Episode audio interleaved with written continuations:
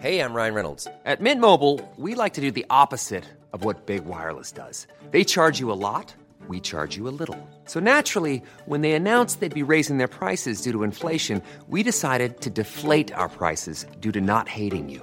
That's right. We're cutting the price of Mint Unlimited from $30 a month to just $15 a month. Give it a try at mintmobile.com slash switch. $45 upfront for three months plus taxes and fees. Promo rate for new customers for limited time. Unlimited more than 40 gigabytes per month. Slows. Full terms at mintmobile.com. Vous écoutez ce que j'aurais dû dire à mon ex, le podcast Mademoiselle pour confier, post-rupture, tout ce que vous auriez aimé dire plus tôt.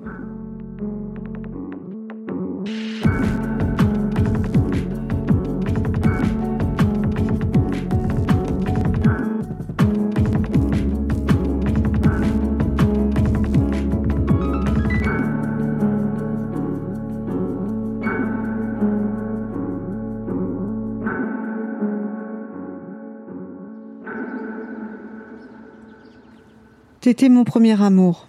J'avais à peine 15 ans et toi 18. Le coup de foudre au premier regard. On était en 84 et j'habitais une petite commune normande dans laquelle j'étais collégienne et toi lycéen.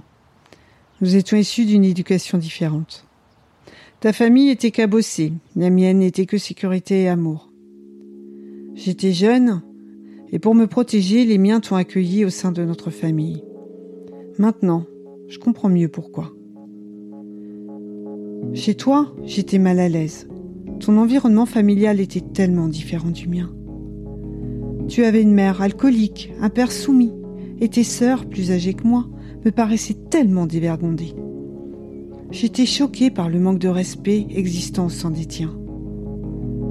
Seule ta grand-mère, que tu adorais, me rassurait, me disait que t'étais pas mauvais, juste un peu tête brûlée.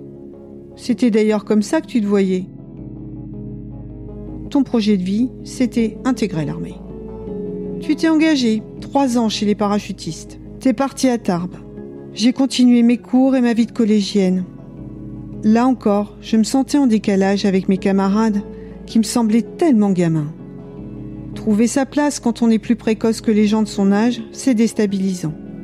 Du coup, avec du recul, je me rends compte que je trouvais ma place nulle part. Le temps s'est écoulé au rythme de nos échanges par lettres, téléphone, tes permissions. Nos retrouvailles étaient intenses. Tu revenais une à deux fois par mois. C'était peu, mais on s'aimait. En tout cas, je t'aimais. Notre histoire d'amour durait depuis plus d'un an, et puis tu es parti quatre mois en Centrafrique. J'ai cru que je ne supporterais jamais la séparation, et finalement, j'ai continué à patienter. C'était très fort de se retrouver, mais c'est bizarre. Je me souviens surtout que petit à petit, ton attitude a changé et qu'après un long moment passé ensemble, tu es rentré à la caserne. Tu as donné de moins en moins de nouvelles et nos retrouvailles se sont espacées. Puis un jour, j'ai eu des démangeaisons au niveau du pubis. La jeune fille de 16 ans que j'étais ne soupçonnait pas un seul instant que le médecin m'annoncerait d'un air accusateur que j'avais attrapé des poux de pubis militairement parlant, des morpions. L'horreur, la honte. À ce moment-là, tout est allé très vite. J'ai téléphoné à la caserne pour te prévenir et te hurler ma colère et avoir des explications, mais rien, toujours personne. Le silence. Le soldat qui avait décroché a vite senti que c'était pas la peine de me raconter des bobards et m'a expliqué que tu étais avec une fille de la caserne qui couchait avec la plupart des soldats. Nouvelle douche froide. Trahi, sali, humilié, j'ai hurlé ma douleur et ma honte. Je t'ai adressé une longue lettre pour te dire ma haine et t'annoncer que j'expédierais le reste de tes affaires et que je ne voulais plus entendre parler de toi. En fait, euh, quand j'ai écrit la lettre, mes parents étaient dans la salle et euh, en train de regarder la télé avec mon frère. Moi, j'étais seule dans la cuisine et euh, je pleurais toutes les larmes de mon corps et, et j'exultais toute la violence, toute la haine que j'avais en moi, comme si le, crayon marchait tout seul sur le sur le papier. Euh, c'était, euh, je crachais mon venin quoi sur une feuille. Je me sentais tellement mal de ne pas pouvoir lui dire en face tout ce que je ressentais et qu'à travers cette feuille, c'était toute ma haine qui partait. Et euh, malheureusement, le seul regret que j'ai, c'est que cette lettre, je ne sais même pas s'il l'a eu, s'il l'a lu, et ce qu'il a ressenti par rapport à ça. J'aurais, aimé voir sa réaction. J'aurais aimé le voir euh, regretter, pleurer, euh, j'en sais rien, euh, la jeter, mais au moins savoir. Bon prince, mon frère m'a accompagné dans cette ultime démarche chez tes parents. J'attendais rien d'eux, et j'ai bien fait. Mon entourage m'a beaucoup aidé, réconforté, et surtout ne m'a jamais jugé. Mon frère aîné, avec qui tu avais beaucoup partagé, m'a considéré, écouté, conseiller. On s'est beaucoup rapproché dans notre relation frère et sœur. J'étais à ses yeux devenue brutalement une adulte. Mes parents ont été bluffés par mon courage et ma maturité quant à la façon dont j'avais géré la situation. Grâce à toi, j'ai grandi, appris à rebondir et à ne plus me laisser marcher sur les pieds. Je suis aussi devenue méfiante et je peux dire que j'ai du caractère. Maintenant, une trentaine d'années après ce choc, je sais. Je sais que si je n'avais pas vécu ces deux ans et demi de ma jeune vie à tes côtés avec cette fin tragique, je n'aurais jamais su ce que trahir veut dire. Je sais que jamais je n'aurais eu le caractère que j'ai et la personnalité que j'ai. Et surtout, jamais je n'aurais eu la chance de rencontrer l'homme de ma vie. Alors merci de m'avoir infligé cette leçon de vie. Merci de m'avoir laissé te quitter et j'espère, oui, j'espère que tu auras connu la douleur, l'humiliation et la trahison, et qu'elles t'auront servi à te rendre meilleur. Après toutes ces années, j'ai enfin pu mettre des mots sur ces moments douloureux. Les mois qui ont suivi, j'étais dégoûtée des mecs. J'avais eu trop mal.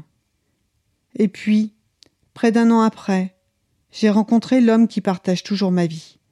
Sa patience, sa douceur et son écoute m'ont apaisé, et je me sentais à nouveau respectée, mais je voulais enfouir à tout jamais ce qui me rappelait mon ex. Après avoir rencontré donc euh, la personne avec qui je suis, euh, on avait fait un plein d'essence et à une station-service, j'ai vu une voiture et la personne qui était dedans euh, lui ressemblait beaucoup.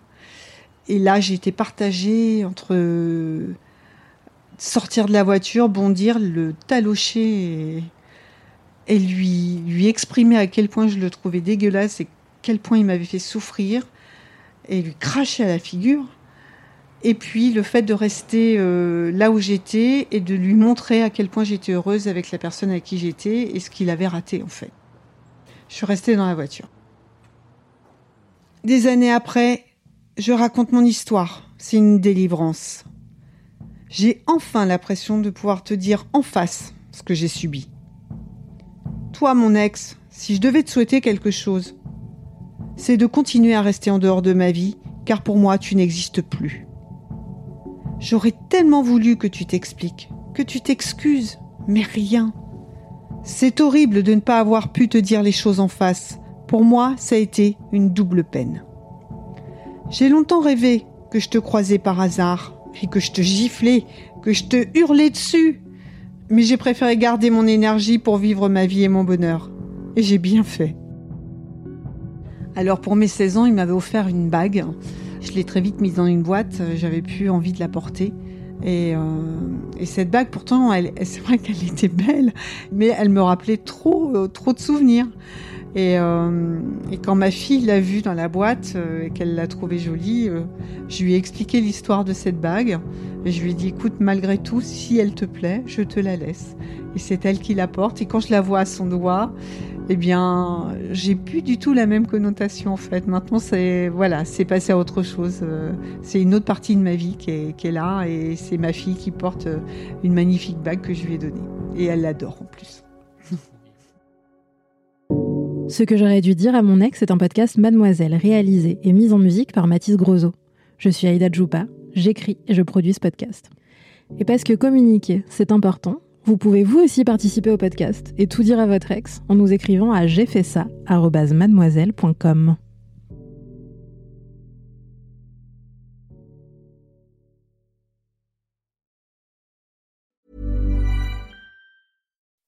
When you make decisions for your company, you look for the no-brainers. If you have a lot of mailing to do, stamps.com is the ultimate no-brainer. Use the Stamps.com mobile app to mail everything you need to keep your business running with up to 89% off USPS and UPS. Make the same no brainer decision as over 1 million other businesses with Stamps.com. Use code PROGRAM for a special offer. That's Stamps.com code PROGRAM.